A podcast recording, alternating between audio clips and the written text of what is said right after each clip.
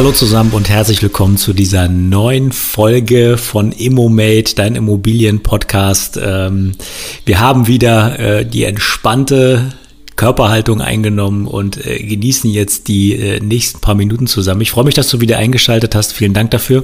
Ich freue mich auch jedes Mal, wenn du, wenn du mir Kommentare per Instagram da lässt und dich mit mir zu einzelnen Themen austauschst. Aktuell ist, habe ich das Gefühl, das Thema Bücher bei euch ganz, ganz hoch im Kurs. Also ich kriege meine Stories ähm, immer wieder viele Rückmeldungen, was ich denn gerade lese, warum ich es lese. Ähm, ich kann dir an der Stelle einfach auch nur ähm, den Instagram-Kanal von Maurice Borg empfehlen. Ähm, der ist eine absolute Leseratte. Ich glaube, also ich kenne keinen Menschen in meinem näheren Umfeld, der, der so viel liest wie er und das auch mit solcher Leidenschaft auch ähm, dann aufbereitet in seinen Stories, äh, um, um das Wissen zu teilen. Also das ist wirklich überragend. Also zum Thema Bücher bitte auf jeden Fall auch Maurice Borg folgen. Ähm, und ich selber werde demnächst, hatte ich auch schon angekündigt, mal ja, meine, meine Top 10 Bücher mal auflisten ähm, und mal besprechen hier. Aber dafür möchte ich mir gerne ein bisschen mehr Zeit nehmen, weil ich glaube einfach, dass es auch als Archiv äh, für mich schön ist, ja, das alles mal ähm, nochmal Revue passieren zu lassen und meine, meine Erkenntnisse aus diesen Büchern auch zu teilen weil ja, es für mich auch ein gutes Nachschlagewerk jedes Mal ist. Ne? Ähm, ich mache mir sowieso viele Markierungen übrigens in den Büchern, also meine Bücher, die, die kann ich gar nicht weiterverkaufen oder verschenken, weil die alle voll gekritzelt sind mit meinen Anmerkungen und was ich halt aktuell für wichtig halte und ja, insofern äh, äh, lohnt sich das nicht, die noch weiterzugeben. Ähm, ja, heute ist der ähm, 8. Juni, Zeitpunkt der Aufnahme. Ähm, diese Folge wird am 9. Juni, wenn du sie hörst, veröffentlicht. Ähm, ich habe vor zwei Tagen meine erste äh, und auch letzte Corona-Impfung bekommen. Ich habe mich für den Impfstoff von Johnson Johnson entschieden. Ähm, ich merke auch, dass das Thema Impfen ähm, auch unter, unter meinem, also meinem Freundeskreis ähm, auch heterogen gesehen wird. Ja, also da gibt es teilweise welche auch, die es gar nicht möchten. Ich habe für jede, also für jede Haltung da auch Respekt. Das darf jeder für sich selbst entscheiden und bewerten. Für mich ausschlaggebend ist halt einfach, und so blöd das auch ist, ähm, es gibt zwar keine Impfpflicht, aber letztendlich ist sie ja indirekt irgendwie doch vorhanden, weil wenn du anfängst, ähm, dich dagegen zu sträuben, äh, hast du mit den Restriktionen einfach zu leben. Ne? Also darfst du ins Fitnessstudio, darfst ins Restaurant und so weiter und so fort. Das sind ja alle Sachen, die dir dann äh, nicht mehr so einfach zur Verfügung stehen. Und ähm, ja, das ist für mich persönlich eine Impfpflicht durch die Hintertür. Ähm, aber ich stelle mir bei solchen Sachen immer die Frage, wie möchte ich leben, ja, was ist mir wichtig ähm, und mache da natürlich für mich eine persönliche Risikoabwägung, ja, also klar hätte ich auch lieber gerne äh, einen mRNA-Impfstoff gehabt, aber Johnson Johnson, eine Impfung und dann bist du mit dem Thema durch. Ähm, das war für mich äh, in der Risikobewertung äh, akzeptabel und äh, habe mich dann dafür entschieden. Muss aber sagen, also Samstag war die Impfung, am Sonntag war ich schon ziemlich groggy, ehrlich gesagt. Ähm, und äh, der Montag war jetzt auch nicht so äh, energetisch, aber heute ist das alles wieder okay. Also insofern, ähm, ja, das war meine Haltung zum Thema Impfung. Ähm, und ich denke, wie gesagt, dass da jeder ähm, selbst aufgerufen ist, da für sich dann eine Entscheidung zu treffen. Ne? Meiner sah aus wie folgt, weil ich will dieses Jahr gerne meine Schwester wiedersehen, die in Großbritannien lebt und das wäre ohne Impfung äh, noch unwahrscheinlicher. Ähm, ach übrigens, äh, ich muss mir noch einen Reisepass besorgen. Stimmt, der Perso reicht ja nicht mehr. da kann man sehen, wie lange äh, wir uns durch Corona schon nicht mehr gesehen haben. Ne? Ähm, und naja, so, worüber reden wir denn heute? Ähm, es ist ja ein Immobilienkanal und das soll natürlich immer auch ein immobilienwirtschaftlicher Anspruch sein. Und ähm, ein Thema, was euch umgetrieben hat, war, würde ich immer noch mal äh, mit einem Mehrfamilienhaus starten? Ähm, und darauf will ich heute mal so ein bisschen eingehen. Und meine Beweggründe erläutern, warum das erste Investment ähm, im Grunde ein äh, oder mehrere Mehrfamilienhäuser waren und warum im Prinzip das für mich ähm, nicht großartig anders ist, als eine Wohnung oder ein Haus zu kaufen. Ähm, jetzt muss man vielleicht noch wissen, dass ich ähm, jetzt nicht unbedingt komplett unerfahren war, was Immobilien angeht. Ich hatte 2010 ähm, ein Einfamilienhaus in Berlin gebaut ähm, mit einem Bauträger zusammen, wo ich dann immer gerne sage, das ist Bauen Light, ja, weil du bekommst vom Bauträger alles gestellt, zumindest in dem Fall. Die Hausbaufirma war Helmer, es lief, lief auch wirklich alles glatt durch. Na klar, du hast hier und da ein paar Mängel. Ähm, deswegen habe ich mich damals ähm, auch, auch entschieden, ähm, das von einem Sachverständigen vom Bauherrenschutzbund begleiten zu lassen. Ähm, da hast du, ähm, ja, da wirst du Mitglied in dem Verein. Das ist auch gar nicht so teuer. Ich glaube, das hat damals 8 Euro gekostet. Und ähm, ja, da bekommst du diverse Leistungen äh, inkludiert.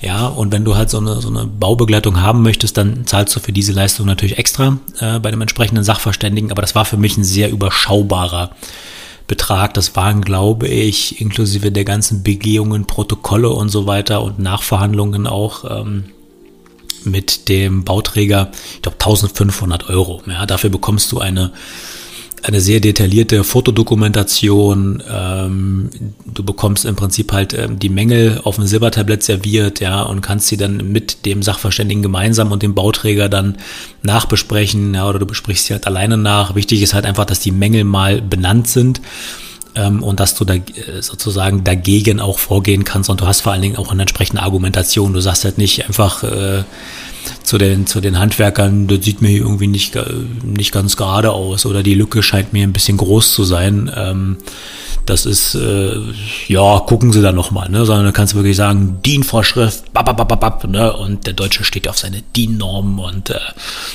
damit kann jeder was anfangen und dann war das letztendlich auch kein Problem. Deswegen habe ich mein Haus äh, dann auch ähm, mangelfrei übergeben bekommen und äh, ja, es hat sich wunderbar wunderbar darin gelebt. Das heißt also, wenn du privat mal bauen solltest, ähm, kann ich dir auf jeden Fall ans Herz legen, für die Zeit, also mindestens für die Zeit, ähm, dann auch Mitglied im Bauherrenschutzbund zu werden, ähm, weil da bekommst du, äh, sagen wir mal, neben den Standardsachen halt Vertragsprüfung und so weiter und Vertragsbegleitung, auch diese Begleitung des Baus an sich. Und das gab, das gab mir persönlich äh, sehr viel Sicherheit und es ist natürlich auch eine wertsteigernde Maßnahme, weil du kannst letztendlich deinem Käufer ähm, einfach mal eine ja, lückenlose äh, Protokollierung des ganzen Baus vorlegen. Und das fand ich ziemlich cool, ehrlich gesagt. Ne? Also das hat auch mein Käufer dann nach sechs Jahren sehr zu schätzen gewusst. Da gibt's auch keine Diskussion. Ne? Also das, äh, das, das Haus äh, ist halt einfach in einem guten Zustand. Ne? Nach sechs Jahren, nach dem Neubau sollte ja nicht so viel daran sein. Aber du kannst ja einfach mal auch protokollieren, dass du halt auch schon während der Bauphase darauf geachtet hast, dass alles passt. Ne? Das ist schon das gibt schon Sicherheit, ne? Für dich als Verkäufer sowieso und dem Käufer erst recht, ne? Also insofern hatte ich an der Stelle, jetzt bin ich schon wieder ein bisschen abgeschwiffen hier, schon gewisse Vorerfahrungen. Ne? Ähm, dann äh, habe ich dieses Haus ja verkauft, 2017. Ähm, und ja, habe mir dann eine Wohnung gekauft äh, in Berlin, eine Eigentumswohnung. Das heißt also, bevor ich angefangen habe, in äh, tatsächlich Immobilien ähm, zu investieren und das auch als Invest zu sehen, hatte ich vorher schon mal die Erfahrung von zwei äh, Ankäufen. Ich glaube, das muss man auch so ein bisschen mit berücksichtigen. Also wenn du da noch gar nichts mit Immobilien zu tun hattest, ja, noch nie einen Vertrag über eine höhere Summe unterschrieben hast, dich vorher noch nie um eine Finanzierung gekümmert hast und dann sozusagen reinstolperst in so ein Investment, teilweise über mehrere Millionen, dann kann ich schon vorstellen, dass der Kloß im Hals ähm, da ordentlich dick ist. Ähm, und äh, dass es nicht so einfach für dich ist, halt direkt mal einfach in ein Mehrfamilienhaus zu investieren. Ne? Ähm, also insofern kann ich das schon nachvollziehen, dass da einfach die Hürde größer ist, wenn du halt vorher ähm, da noch nichts gemacht hast oder beziehungsweise wenn du dich zuerst entscheidest, einfach mal eine Wohnung zu kaufen als Erstinvest. Ja? Und das, das würde ich dir, ähm, also je nachdem, was du auch für ein Typ bist. Ne? Also ich habe teilweise Leute, äh, die mir schreiben, die haben mehrere hunderttausend Euro auf dem Konto und wissen halt nicht, was sie damit äh, sozusagen Sinnvolles anfangen sollen, neben einem Aktieninvestment beispielsweise oder neben einem ETF-Investment. Die möchten gern diversifizieren und ähm, sind teilweise Unternehmer, haben also auch Erfahrungen mit größeren Summen. Und da fällt meine Erfahrung, äh, meine, meine Erfahrung nicht, meine äh, meine Bewertung natürlich auch ein bisschen anders aus. Ne? Also wenn so jemand sagt, er möchte gern was mit Immobilien machen und fragt mich halt, soll ich eine kleine Wohnung kaufen oder ein Mehrfamilienhaus, da würde ich halt schon ein bisschen genauer hingucken, ob sich nicht ein Mehrfamilienhaus für so eine Person nicht eigentlich besser eignet. Ne? Ähm, aber wenn du, sagen wir mal, relativ am Anfang stehst und dein erstes Immobilien-Know-how erworben hast, würde ich sagen, starte mal lieber mit einer Eigentumswohnung. Ja, das ist ein überschaubares Investment. Ähm, die äh, Verantwortung kannst du dir über die WEG auch entsprechend teilen. Das heißt also, du hast dort mehrere Eigentümer, die auf das Gesamtprojekt gucken. Das kann ein bisschen nervig sein, weil jeder natürlich mitquatschen will. Aber am Ende des Tages schützt dich das ähm, als Investor auch ein Stück weit, ähm, wenn du dort in eine kleine äh, in einen kleinen Kokon gebettet wirst, der Geld kostet, klar, also äh, die Instandhaltungsrücklage, äh, die du jeden Monat zahlen musst, die ist dann natürlich für dich weg, ja, also sie wird ins Objekt investiert und hat darüber sozusagen wertsteigernde oder wertsteigerndes Potenzial, was nicht immer der Fall sein muss. Aber wenn das halt der Fall ist und ihr euch als WEG entscheidet, ähm, keine Ahnung, den Hof schöner zu machen oder mal die Fassade zu, zu kerchern oder, oder komplett neu zu streichen oder äh, Balkone anzubauen oder sowas, dann sind das wertsteigernde Maßnahmen. Ähm, aber in der Regel ist es halt so, dass du in der WEG halt doch stärker geknebelt bist und das war zum Beispiel auch ein Grund, warum äh, ein Mehrfamilienhaus für mich deutlich attraktiver ist ähm, weil es gehört dir ganz allein und du als Investor ähm, bist ähm, ja da komplett in der Verantwortung und hast aber letztendlich auch alle Freiheiten, ja, das Investment zu steuern und das hast du einfach in der in der WEG bei der Eigentumswohnung nicht, ja, das muss dir klar sein. Dafür ist es vom Investment allerdings überschaubarer und du kannst dich da erstmal rantasten, ja, also eine Wohnung selber zu verwalten, äh, die Mietverwaltung dort zu machen, ähm, ist ein guter Einstieg, um das mal kennenzulernen. Wie funktioniert das? Mit den Abrechnungen und so weiter, worauf musst du achten, äh, welche, welche Fristen sind da einzuhalten, ähm, wie ist das mit den, mit den Betriebskostenabrechnungen, die jährlichen, was folgt daraus, ähm, wie gehst du vielleicht die ein oder andere äh, Mietanpassung an, äh, wie begründest du die und so weiter und so fort. Und das, das im Kleinen mal auszuprobieren, ist für jeden, der anfängt, sicherlich ähm, erstmal standardmäßig der bessere Weg als bei einem Mehrfamilienhaus.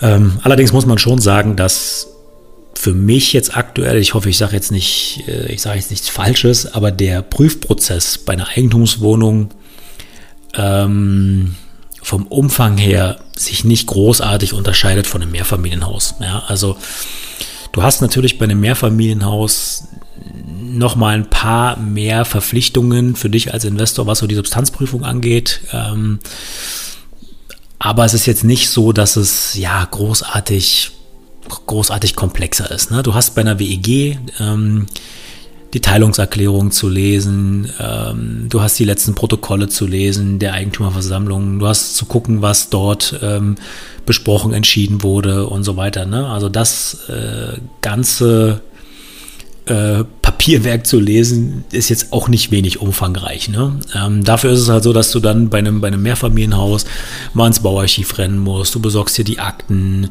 du guckst, ob alles genehmigt ist. Ähm, du hast dort äh, mehr Mietverträge durchzugucken natürlich. Ne? Du hast ähm, ähm, bei der Bausubstanzprüfung äh, guckst du nochmal so ein bisschen genauer auch hin, ja, weil äh, letztendlich kaufst du das Objekt, wie es steht und liegt. Ne? Und wenn du beim Ankauf was übersiehst, ne, und der Verkäufer äh, nichts arglistig verschwiegen hat, wovon wir natürlich immer mal ausgehen, ähm, dann hast du äh, an der Stelle natürlich halt mit einem, mit einem riesen Kostenblock zu kämpfen. Ne? Also wenn du zum Beispiel eine Heizungsanlage in einem Mehrfamilienhaus einer WEG mitkaufst, ja, 30 Jahre alt, äh, die letzten 10 Jahre schon notdürftig geflickt, ja, und da werden schon Rücklagen gebildet aufgrund des aufgrund der Instandhaltungsrücklage und die Heizung kommt dann mal, dann trifft dich das nicht so hart, ja, weil sich, ähm, sagen wir mal, die Kosten auch gut verteilen. Aber wenn du zum Beispiel in einem Mehrfamilienhaus sozusagen für dich das Risiko der alten Heizung nicht mit einpreist entsprechend oder beziehungsweise berücksichtigst,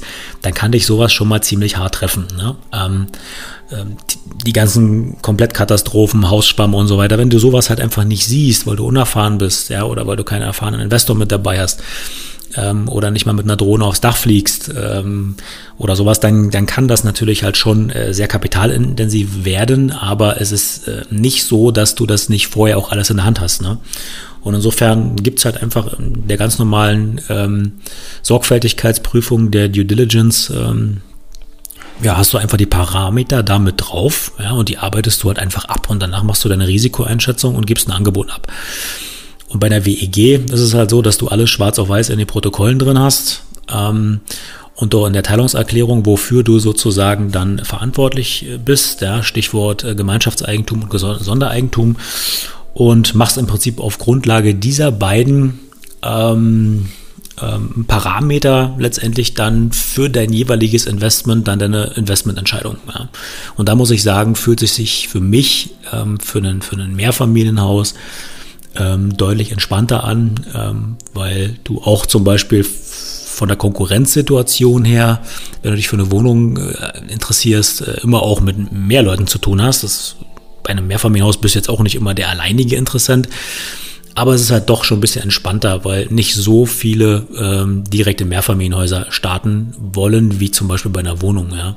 Ähm, außerdem ist es halt häufig so, dass ähm, Verkäufer bei einem Mehrfamilienhaus dann doch so diese ähm, also diesen Anspruch immer noch haben, dass es doch irgendwie mal in einen Investorenkreis gegeben wird, ja, und dort halt einfach so unter der Hand, bloß nicht so großartig ähm, öffentlichkeitswirksam, schon gar nicht inseriert im Internet, ja.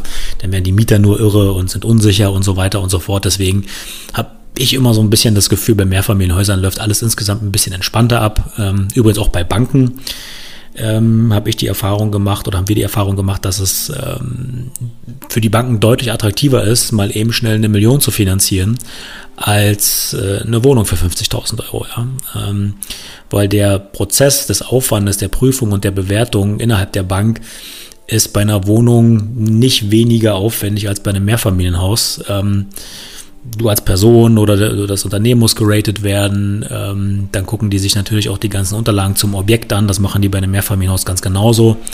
Ähm, klar, bei einer kleinen Wohnung darf das der Sachbearbeiter in der Regel sogar noch selbst entscheiden bei den geringen Volumina, aber es ist halt einfach vom Gesamtaufwand äh, bei einem Mehrfamilienhaus nicht deutlich höher.